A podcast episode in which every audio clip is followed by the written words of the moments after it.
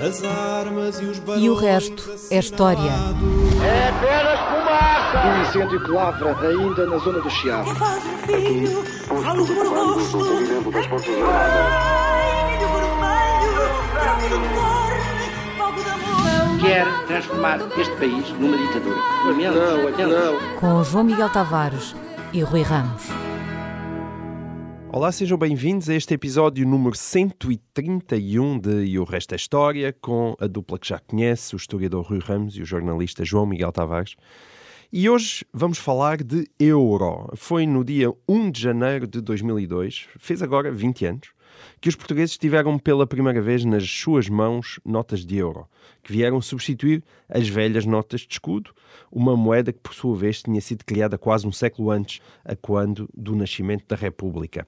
Mas os euros não vieram substituir os escudos, como em 1911 os escudos substituíram os reis. Foi uma mudança radical, já que implicou a transferência da soberania monetária de Portugal para as instâncias de Bruxelas e para o hoje famoso Banco Central Europeu. Rui, qual foi o significado histórico da entrada de Portugal no euro e que importância atribuis ao facto de um país a caminho dos 900 anos de existência decidir abdicar da sua própria moeda, que sempre foi, afinal, ao longo da história, uma das principais marcas de soberania? O euro, uh, o euro uh, tornou-se palpável uh, para os portugueses em 2002, no dia 1 de janeiro, quando puderam ir ao multibanco e receberam notas de euro em vez de notas de escudo. Com grande alegria, uh, Mas tinha sido criado antes, tinha sido criado já em 1999, na prática, quando foi fixado o câmbio das moedas nacionais uh, dos países que iam aderir ao euro em relação ao euro. Por exemplo, 200 escudos no caso do, do escudo, uhum. 200 escudos eram 1 euro. Uh, e os preços também, a partir de 1999, aliás, até creio que até de 1998, já estavam a ser indicados em euros. Uh, já, nas, uh, quando fazíamos compras já sabíamos é. o que é que um dia iríamos pagar. E nos supermercados, um durante algum tempo, Por outro tivemos lado, a coabitação das moedas. Sim. É verdade. Por outro lado, as notas de escudo continuaram a coexistir com o euro, como os Neandertais com os Homo sapiens, até ao março, Sim. até ao mês de março de 2002. Aliás, ainda hoje há uma quantidade enorme de escudos eh, por aí. Uh, li na imprensa que haveria cerca de 95 milhões de euros só em notas de escudos Sim. de 1996-97. Aquela série dos descobrimentos. Porque as pessoas ainda têm em casa, talvez, sabe-se lá. Guardam, pensam dia. que um dia vai valer muito, muito dinheiro. Pois, ou, enfim.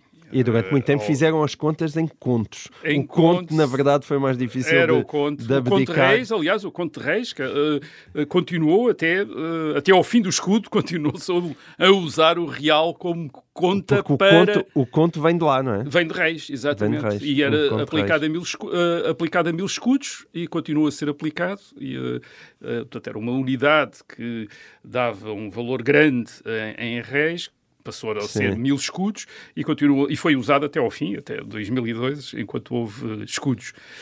Um, ao princípio, o, o, um, antes de haver um significado histórico, há um significado prático uh, para as pessoas. E a, sensação que as pessoas tiveram não foi apenas a ter aquelas uh, notas com um aspecto novo e depois as moedas com, enfim, que traziam lá o Portugal do do Dom Afonso Henriques na parte de trás, uh, é? na, uh, no verso, uh, mas a ideia de que, que, o euro teria tornado as coisas mais caras. Certo.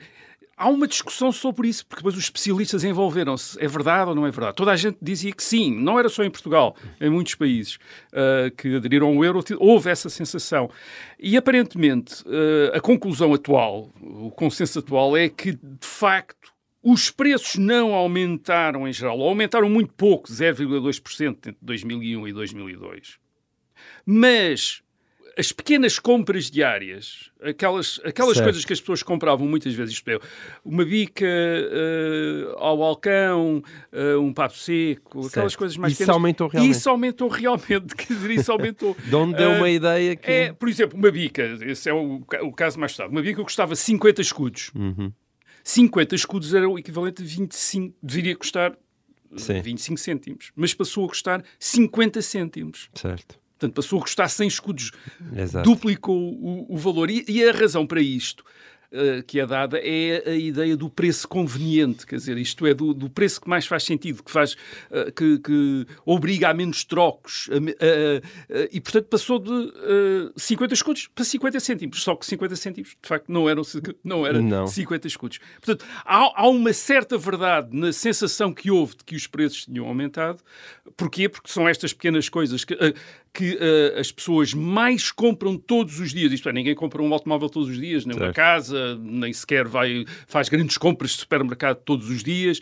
Agora, bicas, papos secos, etc. Isso compra todos os dias e a sensação que, to- que teve foi que os preços tinham aumentado e de facto tinham aumentado, mas só aí, não no resto, o que quer dizer que no geral os preços de facto não aumentaram muito com a introdução Sim. do euro, mas aumentaram o suficiente nas pequenas coisas para, para uh, o- uh, as pessoas ficarem com Hum. E- a e- sensação que tinha havido E um qual é aumento. que foi a porcentagem do aumento?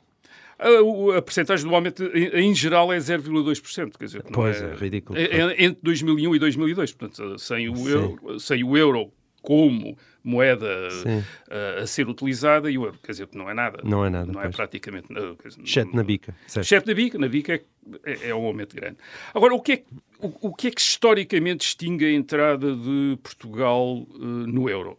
Já disseste, o, Estado português deixa de emitir moeda própria. Esta moeda foi, o, historicamente, foi o real até 1910, depois com a República é, é o, o escudo.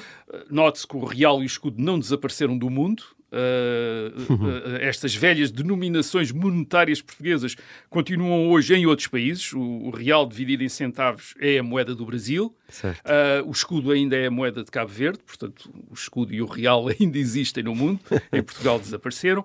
Agora, o ponto aqui é que a moeda que o Estado português, ou os reis de Portugal, antes podemos falar exatamente daquilo que nós hoje concebemos como o Estado eh, português, a, a moeda que os reis de Portugal, ou depois o Estado português, emitiram ao longo dos séculos, nunca foi a única moeda que correu em Portugal para fazer e receber pagamentos ou para entesourar ou para as pessoas guardar.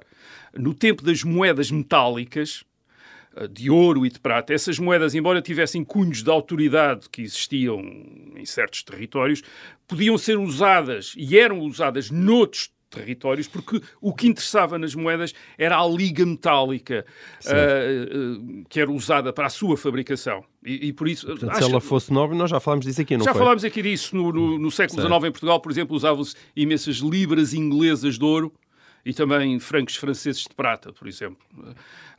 As notas, isto é, a moeda em papel ou a moeda fiduciária, já era um caso diferente, porque dependiam muito do crédito da autoridade que a emitia, do, Uhum. do Estado que a emitia. Se a emissão de papel moeda, por exemplo, excedia às necessidades da economia e não era manifestamente sustentada por nenhuma reserva de valor em divisas ou em ouro, tendia-se a desvalorizar, isto é, as pessoas só a aceitavam com um desconto, era o que acontecia ao papel moeda em Portugal no princípio do século XIX, tinha um valor facial, mas as pessoas nos pagamentos só o aceitavam com um desconto de 10, 15, 20, 30%. Portanto, valia 100, mas para, as pessoas, para quando Na vinhas prática, pagar só 70, 80, sim. co- só valia 70. Ou então, a outra alternativa era aumentavam os preços. Portanto, havia inflação, os preços subiam eh, porque eh, eh, vendia a, a mesma quantidade, mas por um valor super- superior em termos do papel moeda. Portanto, o papel moeda tendia a só correr no território onde o Estado a impunha. Portanto, tendia a estar limitado a esses territórios onde um Estado, que, o Estado que emitia o papel moeda tinha autoridade para o impor nas transações eh, eh, monetárias eh, entre, as, entre os seus cidadãos, entre, os seus, entre aqueles que estavam sujeitos à sua autoridade nesse território. E, aliás, geralmente até tendia a ser a moeda mais comum em circulação, segundo aquela lei de que a moeda má expulsa a moeda boa. O que é que isto queria dizer? Queria dizer que quando as pessoas apanhavam moedas de ouro, prata e às vezes até de cobre com boa lei, como se dizia, guardavam-nas, não as voltavam a utilizar.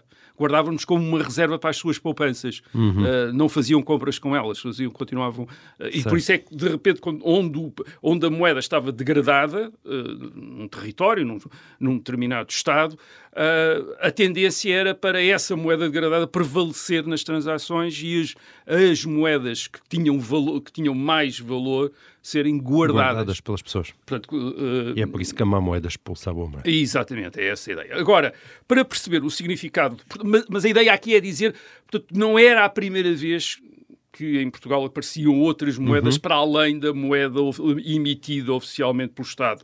Tinha havido Certo. já esta pluralidade, a, a circulação monetária em, em Portugal foi sempre, sobretudo até ao século XIX, bastante plural. O- As pessoas usavam várias moedas nos, nas, para transações. comprar e para eh, pagar, para fazer pagamentos e para, e para guardar. E sobretudo para guardar, aliás. Agora, para, para perceber o significado do euro, tem de ser contadas duas histórias.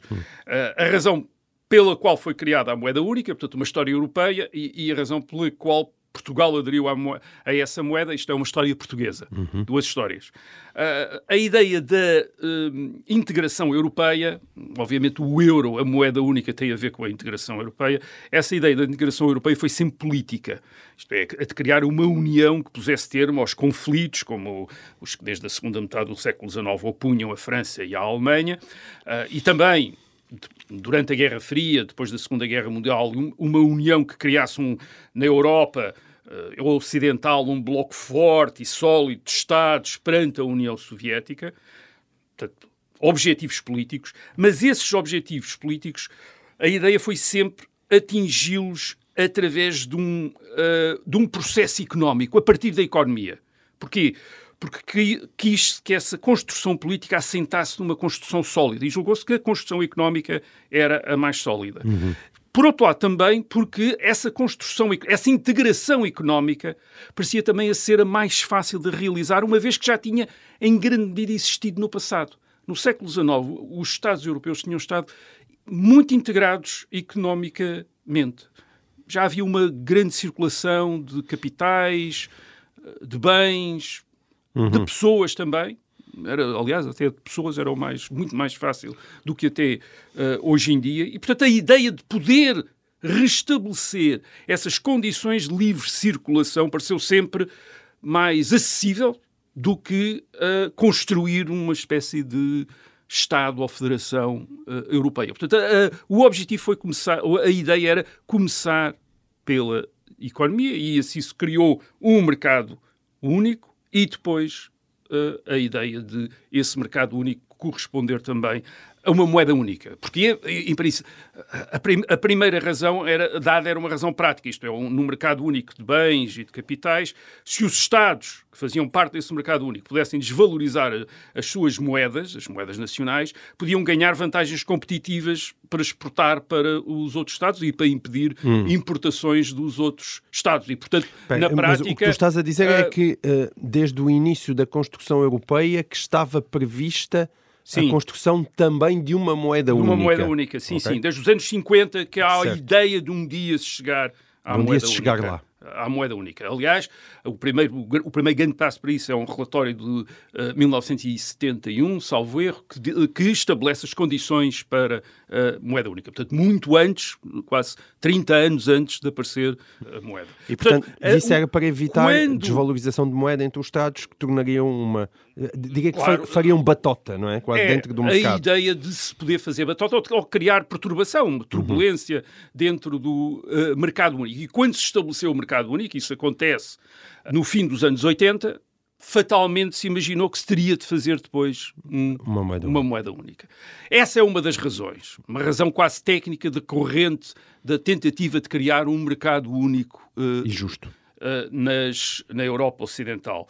A outra razão uh, é, é também política uh, e tem a ver com a unificação alemã. A, a unificação alemã, depois da queda do Muro de Berlim em 1989, acontece em 1990, uh, 91, e, e essa ideia, a ideia da unificação al- alemã assustou uma geração de políticos que ainda era da Segunda Guerra Mundial. Isto é, a Europa, nos anos 80, era governada por políticos que tinham sido, alguns deles adultos, e outros tinham crescido durante a uhum. Segunda Guerra Mundial, uh, e, portanto, tinham muito presente a experiência uh, da guerra e, e, e assustavam-se com a ideia de uma Alemanha outra vez uh, junta, Alemanha de Leste, Alemanha de Ocidental, a impor-se na Europa e a causar reações, resistências do, de outros países europeus. Portanto, o, o empurrão da integração europeia, de facto, é dada, e sobretudo com a integração monetária, é dada com a ideia de encaixar esta Alemanha unificada na Europa, na Europa Ocidental, ao acabar, e a, e a, soberania monetária com que se quis acabar foi, sobretudo, a soberania monetária alemã uh, o famoso marco alemão. Isto é, tentar dar um sinal de que esta nova Alemanha, uh, nova Alemanha unificada continuava a estar dentro da Europa e o seu horizonte era o da integração europeia e não de uma Europa alemã, enfim, ou de uma, ou, ou de uma Europa alemã, ou, ou de uma Europa ocidental alemã, ou de um hum. desvio da a Alemanha para a Europa Central e para tentar constituir um, um novo, uh, digamos, império uh, alternativo à, uh, à Europa do mercado comum, com os, os, novos países, alguns independentes, ou novamente independentes, de, da Europa, de, tendo acabado a, a, influência soviética, o Império Soviético, fazer com esses países uma espécie de, Sim. outra vez, uma Mittel-Europa, uma, uma, uma Europa germânica germânica, uma Europa hum. germânica no O que nos estás a dizer é que sem a queda do muro de Berlim possivelmente não existiria euro. Ou pelo menos não existiria euro, digamos assim, num, num intervalo uh, de uma ah, década. Ajudou. Eu não diria tanto isso, quer dizer, não diria isso, mas diria que ajudou. Hum. Isto é, foi, um, foi mais um, um fator. Foi mais um Aceler fator. Um acelerador, então. Uh, agora, claro, havia um problema nessa. Uh, que é um problema que nós conhecemos bem, é que as economias da da Comunidade Económica Europeia e depois da União Europeia não estavam todas ao mesmo nível. Uhum. E isso também era verdade monetariamente. Uh, o sinal disso era a inflação. A, a, inflação nos 20 anos anteriores à decisão de avançar para a moeda única, em 1992, portanto, nos 20 anos que correspondem às décadas de 70 do século XX e de 80, a inflação tinha sido alta em todo o mundo, mas não era Uh, não tinha o mesmo nível em todos os países europeus. Era muito mais alta nos países do sul da Europa do que nos países do norte da Europa. Uhum. E o que é que isto queria dizer? Queria dizer que os, os Estados do sul da Europa tinham mais dificuldades em não abusar da moeda para pagar aquilo que não conseguiam cobrir com impostos ou com dívida, abusavam da moeda, emitiam moeda, uhum. uh, do que os países do norte. E, e depois também havia uma diferença institucional. Tendencialmente, os bancos centrais emissores do norte tendiam a ser mais independentes das autoridades políticas dos governos do que os do uh, bancos sim. centrais emissores do Sul, que estavam é mais sujeitos às políticas governamentais. Agora, o grande problema nesta altura é saber como é que estes Estados, estes Estados do Sul que estão habituados a abusar da moeda, podem renunciar, renunciar a esse recurso à moeda. Uh, e para evitar essa tentação, criaram-se os tais critérios do Tratado de Maastricht de 1992, que era só deixar entrar só deixar aderir à moeda única os Estados que tivessem contas equilibradas, isto é, déficits, déficits orçamentais inferiores a, ter, a 3% do PIB, uh, eh, dívidas inferiores a 60%, a 60% do PIB. E, e foi assim que em 1998 foram escolhidos 11 países, entre os quais estava Portugal, mas também é verdade que a política, os critérios políticos prevaleceram imediatamente nomeadamente e que no, no em 2001 grego, é? Em 2001 apareceu um convidado inesperado, que era a Grécia, que toda a gente sabia que não uh, satisfazia os chamados critérios de Maastricht, mas com um bocadinho de contabilidade criativa uh, lá entrou para entrou vir também. a ter problemas rapidamente. Portanto, uh, em 2002 há 12 países com a moeda única, hoje são 19 países dos 27 Estados da União Europeia.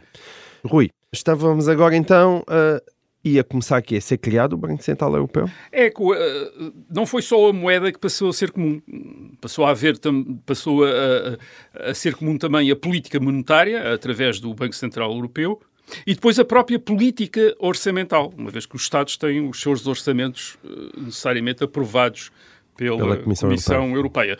Europeia. Uh, o Banco Central Europeu começou a funcionar em 1998, uh, portanto, antes mesmo das notas e uh, moedas de euro entrarem em circulação uh, e nos anos seguintes já criado uh, um mecanismo de estabilidade para apoiar, para apoiar países em emergência.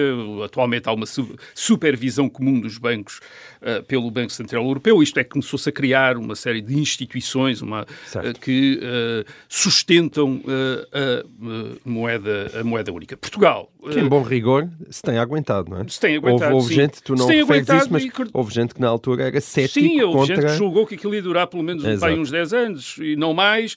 Uh, e não só durou, mas uh, até convenceu uh, um número suficiente de pessoas fora da zona euro do interesse em ter euros que hoje se calcula que 30% das notas de euro estão fora da zona euro. Okay. Portanto, vão Isso ser é uma vitória. provavelmente usadas como reserva uh, de divisas uh, e de valor, por, quer por, uh, enfim, pelas mais variadas entidades. Certo. Portugal.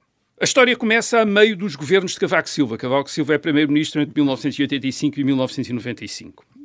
Portugal entra na Comunidade Económica Europeia em 1995 86. A Constituição Portuguesa é revista em 1989, tirando as limitações à iniciativa privada que vinham desde 1975-76. E nesta altura há duas razões para Portugal, há duas grandes razões para Portugal entrar, uh, aderir à moeda única. A primeira tem a ver com a estratégia concebida para encaixar Portugal na Europa.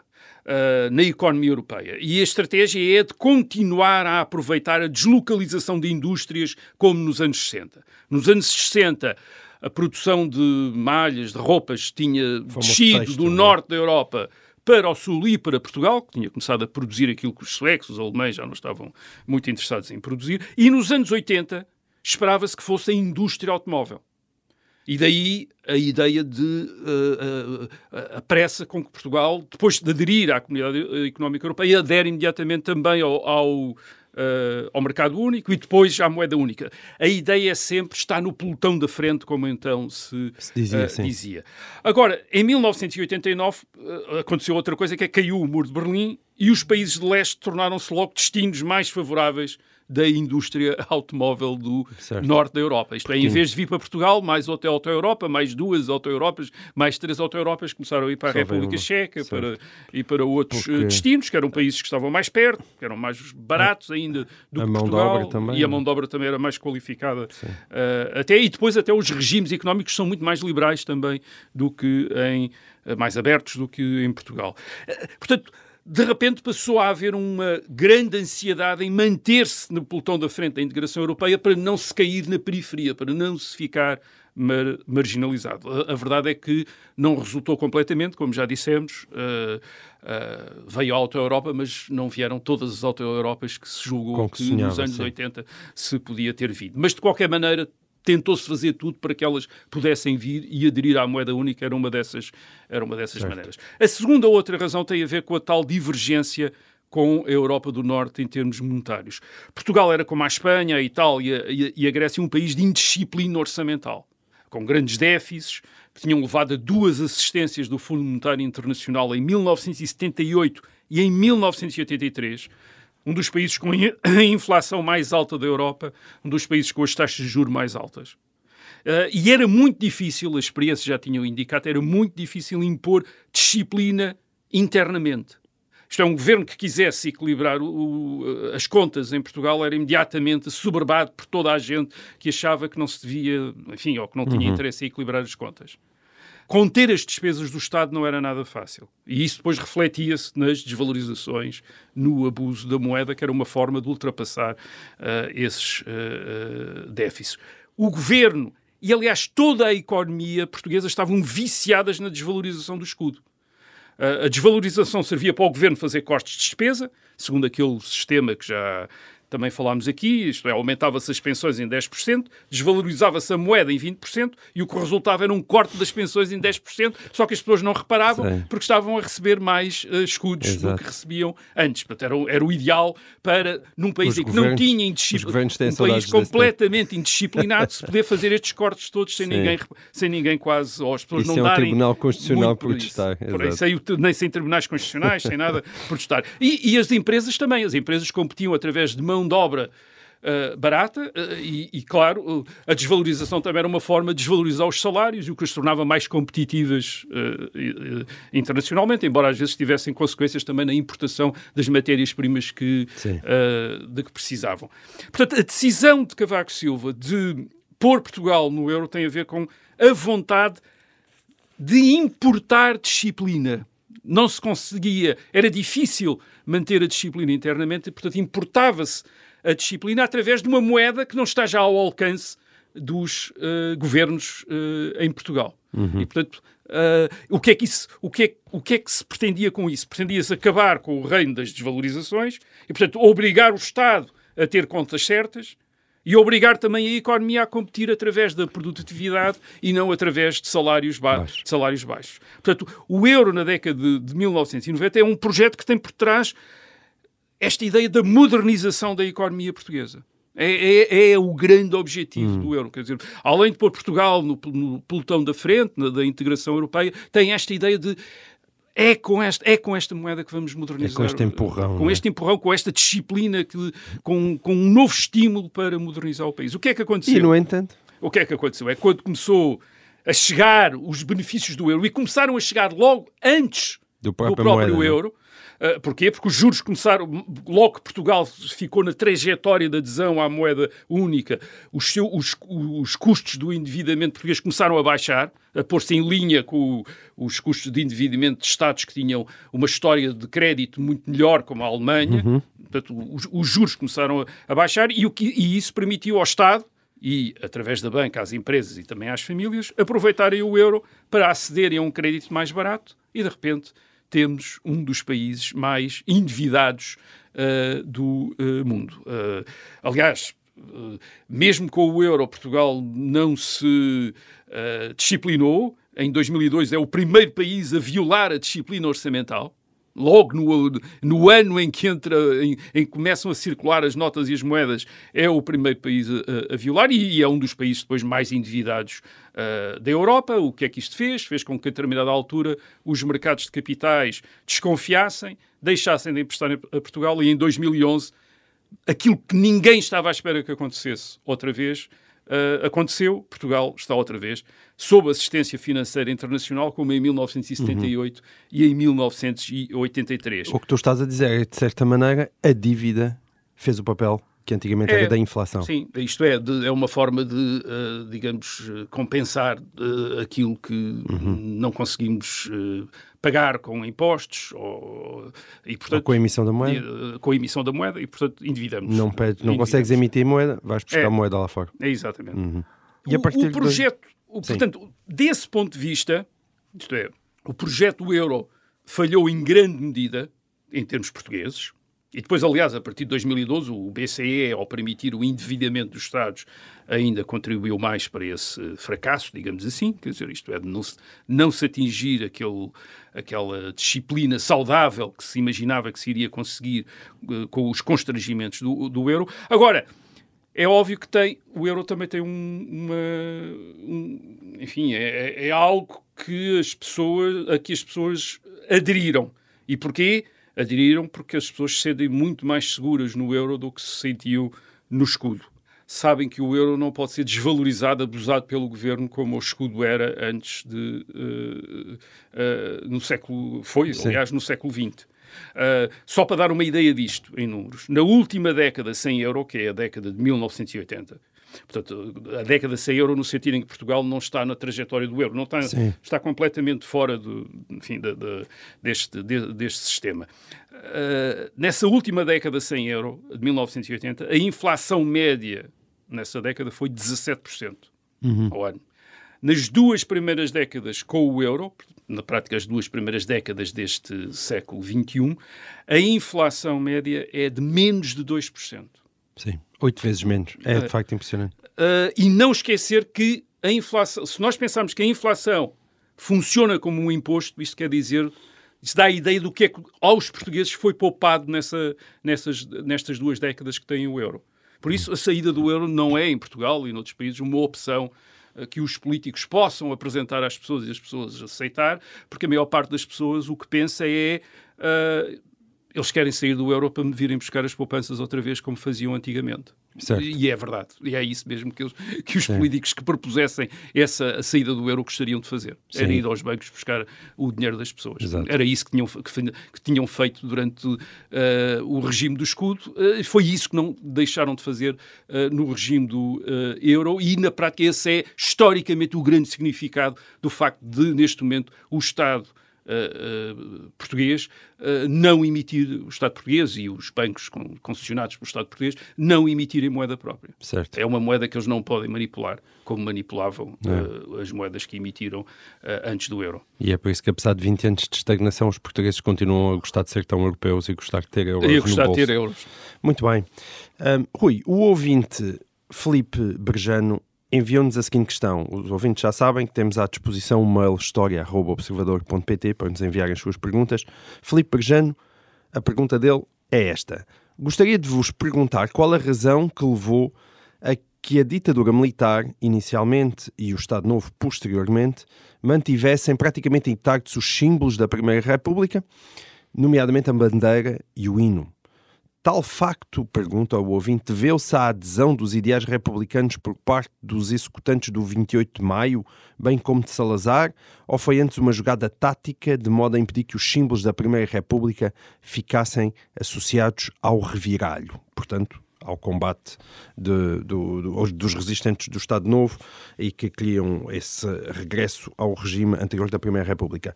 E pergunta ainda o Filipe Barjano, houve alguma proposta de novos símbolos para o novo regime ou até de regresso aos símbolos da monarquia? São boas perguntas, Rui. São umas, umas- realmente umas curiosidades. Porque é que o Estado Novo não tocou na bandeira e no hino? O que é que nos podes dizer sobre isto? Do meu conhecimento, nunca houve qualquer tentativa de substituir a bandeira ou o hino sob a ditadura militar de 1926 ou sob o Estado Novo a partir de 1933. Aliás, também nunca houve nenhuma tentativa a série de restauração da monarquia, como também já aqui Já aqui falamos. dissemos Havia relação- esperanças, mas eram só dos Sim, em relação ao ano de 1951, quando morreu o presidente Carmona, e até se dizia que havia uma maioria de deputados eh, monárquicos ou favoráveis à monarquia na Assembleia Nacional, e nada, se, nada aconteceu. Aliás, a ditadura militar de 1926 é dirigida por generais republicanos. Por exemplo, alguns deles, como o general Vicente Freitas, eh, até se consideravam publicamente liberais e democráticos, como, como o general Vicente Freitas disse em 1932 num artigo publicado nos jornais. A, a ditadura militar de 1926 não teve a ver com qualquer questão monarquia-república, eh, mas com a determinação em afastar do poder um partido, que é o Partido Republicano Português, também conhecido por Partido Democrático, durante muito tempo liderado por Afonso eh, Costa, e aquilo que nós, hoje, nós poderíamos dizer um partido da esquerda republicana, ahm, que dominou a República entre 1910 e 1926, com a sua famosa ditadura da rua, que era assim que era conhecido eh, o regime, portanto já uma ditadura, mas era a ditadura da rua, a ditadura do Partido Republicano, e a ditadura militar de 26 é para acabar com essa ditadura, não é para mudar uh, necessariamente, aliás, em 1926, isso é claro, nem sequer é para mudar, fazer, gra- não se percebe que alterações é que vai fazer no regime. Quer afastar o Partido Republicano uh, Português, mas não, não se fala de uh, mudar de República, enfim, não há qualquer sinal da parte daqueles que são os novos governantes de que eh, estão a pensar se quer considerar qualquer alteração do regime. Agora, claro, isto é, eh, isto é do ponto de vista da ditadura militar. Do ponto de vista do PRP, das fações do PRP, da esquerda republicana, não. Ah, Porque a esquerda republicana achava que só o seu domínio político é que garantia a República em Portugal. Portanto, mal foi afastada do poder, em 1926, vai começar a dizer que se está a preparar a restauração da monarquia, porque era assim que dizia sempre que era afastada eh, do, eh, do poder. E, portanto, começaram logo a acusar a ditadura militar de ser monárquica, de, ser clerical, etc.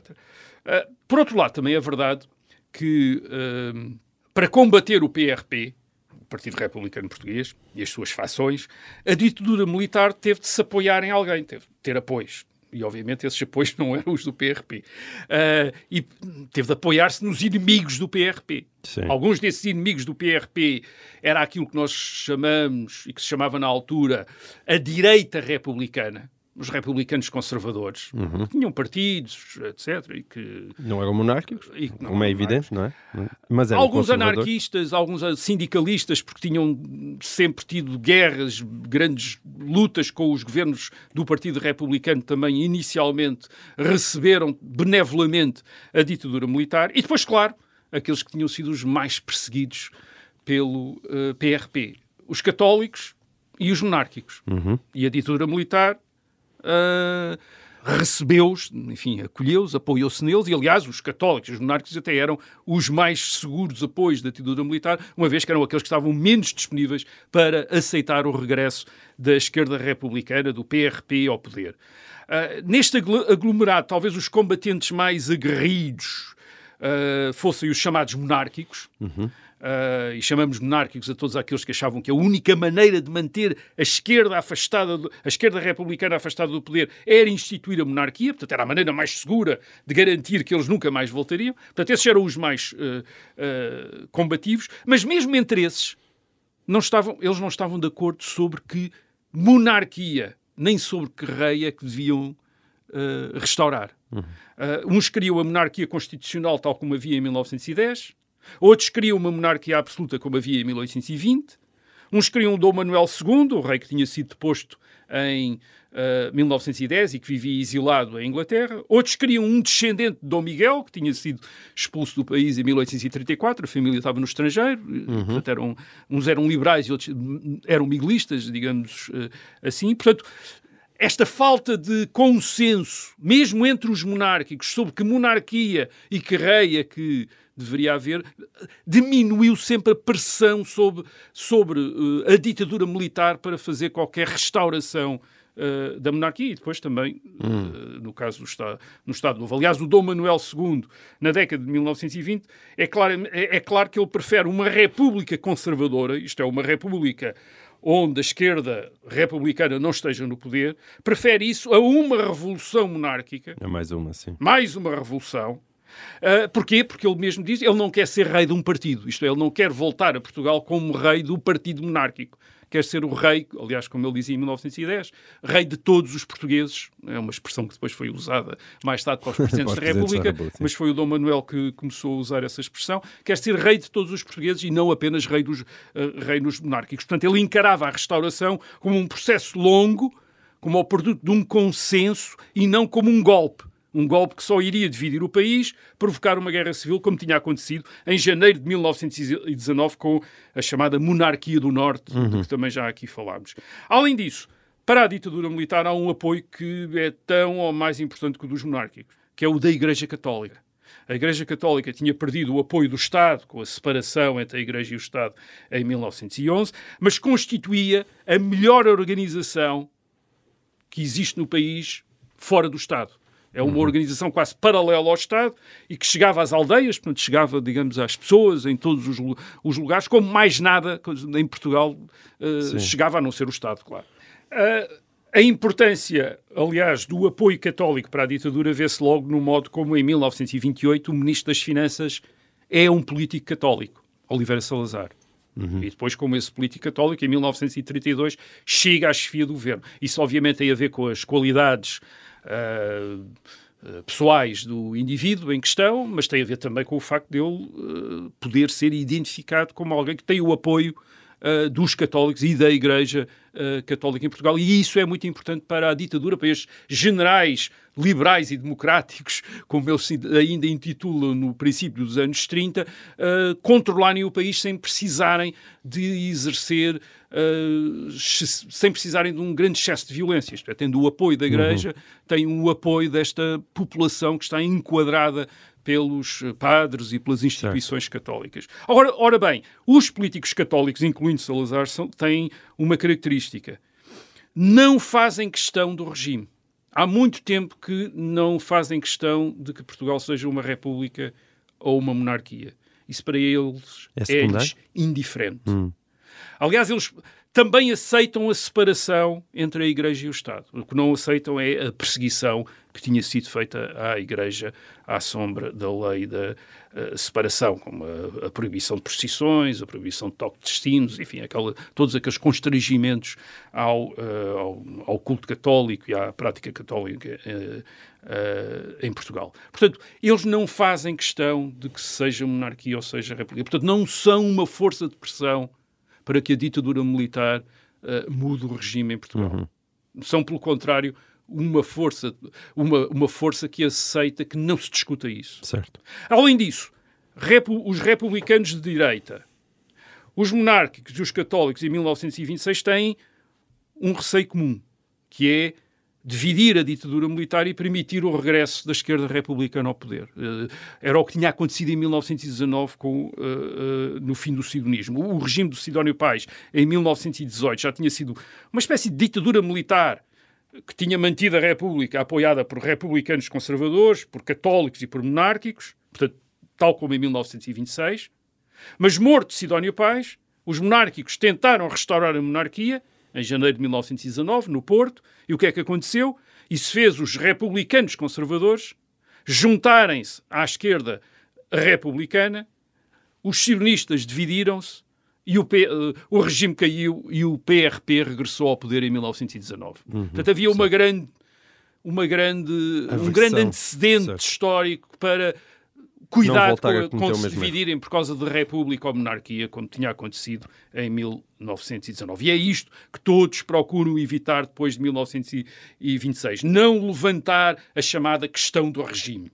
Certo. E, portanto, também não se levantava ou não se baixava a bandeira, nem se reinventava o Exatamente. A partir de 1928, uh, eh, Salazar, que começa a ter um papel cada vez mais importante na ditadura militar, encaminha uh, o regime para manter a forma republicana do Estado e também até o regime da separação entre a Igreja e, e, o Estado, que depois evoluiu para um regime de concordata em 1940. Eh, e no caso, uh, aliás, da, da, da, monarquia, aproveitou até a morte de Dom Manuel II em 1932 para dizer que a questão do regime tinha acabado em Portugal. Isto é, que já não havia. Uhum. O rei tinha morrido, eles fizeram uns grandes funerais a, ditadura militar faz uns grandes funerais a Dom Manuel II em Lisboa, portanto, contente aos monárquicos com isso, e depois diz, já não há questão do regime. morto. Acabou-se, quer dizer, Sim. já fizemos aqui este, estas grandes cerimónias e agora já não se fala mais nisto, quer dizer, certo. não se fala mais. E no caso dos símbolos, uh, o hino uh, e a bandeira. Uh, aqui há que notar duas coisas, para perceber porque é que não há alterações. Primeiro, é verdade que o hino e a bandeira da uh, República eram recentes. Certo. 1910, 1911, para tinham uh, 15, 16 anos. Uh, agora, o hino e a bandeira da monarquia em 1910, sendo mais antigos, também eram relativamente recentes. É preciso não esquecer, a, a, monarquia que havia em Portugal em 1910 era a monarquia constitucional, a monarquia da Carta Constitucional de 1826.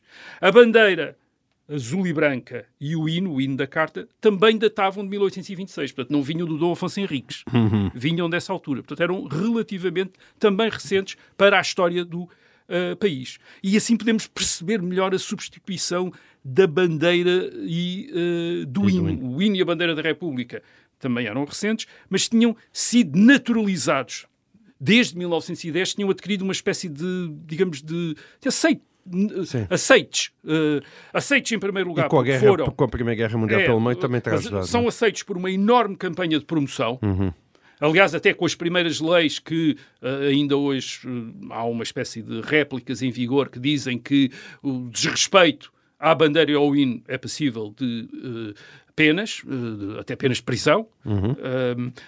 Agora, e portanto, a bandeira e o hino são utilizadas maciçamente nas, em cerimónias públicas, há bandeirinhas por todo lado, uh, canta-se o hino nas escolas, certo. etc. Portanto, é- Excelente marketing. É, é, é, um grande marketing, aliás, como não tinha havido antes de 1910 para a bandeira uhum. e para o hino da monarquia, que não tinham sido usados desta maneira. A partir de 1910, porque, precisamente porque eram uh, recentes, a República faz uma questão de naturalizar, como eu digo, isto é, fazer com que as pessoas aceitem natural. Uh, passem a aceitar como natural que sejam aqueles os símbolos uh, nacionais. Agora, em segundo lugar, também havia uma outra via pela qual esta naturalização era possível. É que o que havia de mais antigo na bandeira da monarquia em 1910, que era o escudo do Afonso Henriques, as armas reais, continuava a estar na bandeira da República de mil, depois de 1910. Isto é, As Uhum. armas reais continuam-se, a- tornaram-se as armas, as armas de Portugal.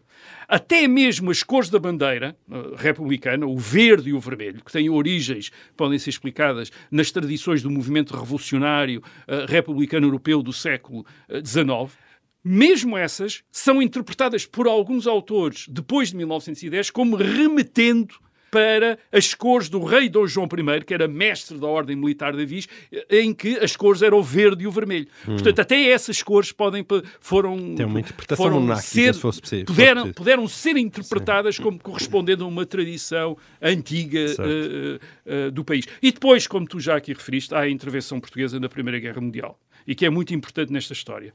Ah, entre 1914 e 1918, essa intervenção que se concretizou em 1916, quando a Alemanha declarou guerra a, Portugal. Essa intervenção foi muito discutida.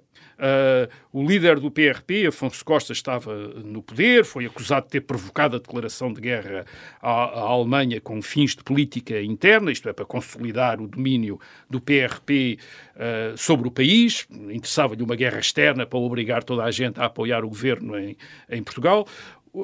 A oposição não gostou da intervenção na guerra, o exército também não gostou da intervenção portuguesa na guerra porque não se sentia ah, preparado.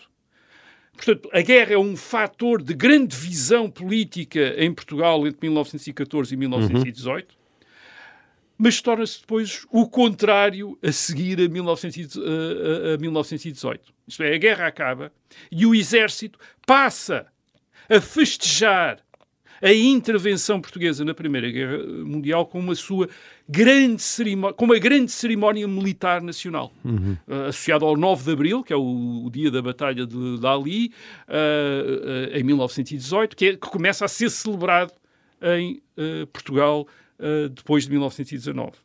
E estas comemorações são depois associadas a, a uma rede enorme que acaba por cobrir o país de monumentos aos combatentes da Grande Guerra. Enfim, todas as Sim. cidades têm hoje um, ah, e- esses monumentos. Ou seja, sob a ditadura militar e o Estado Novo, que foram feitos para afastar o PRP, o partido de Afonso Costa do poder, passou a comemorar-se uma das políticas mais polémicas de Afonso Costa, a da intervenção na Primeira Guerra Mundial.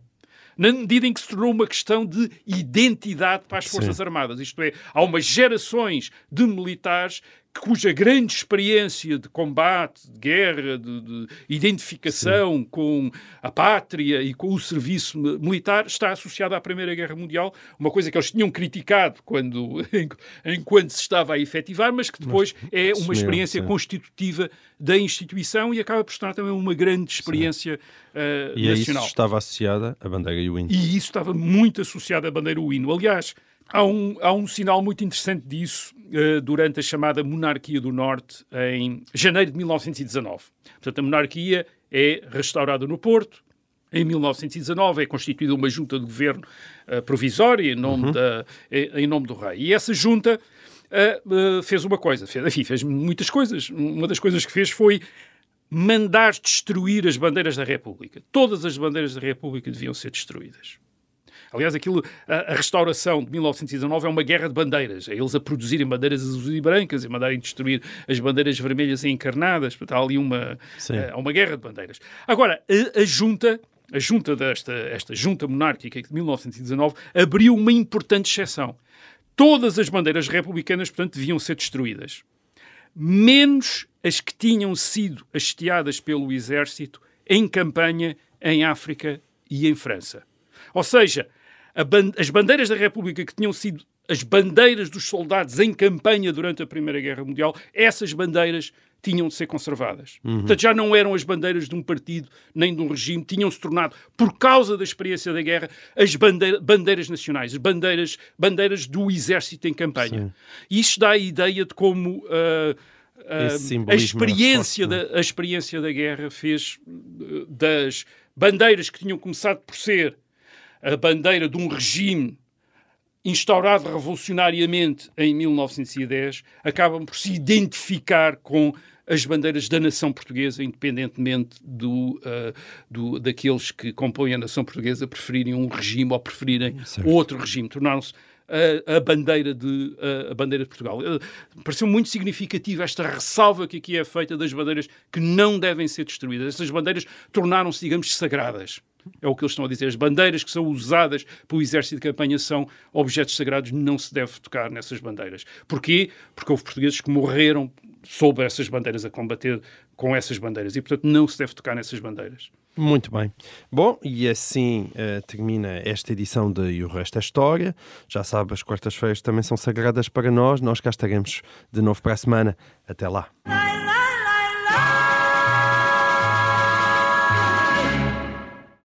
Obrigada por ter ouvido este podcast. Se gostou, pode subscrevê-lo, pode partilhá-lo e também pode ouvir a Rádio Observador online em 98.7 em Lisboa e em 98.4 no Porto.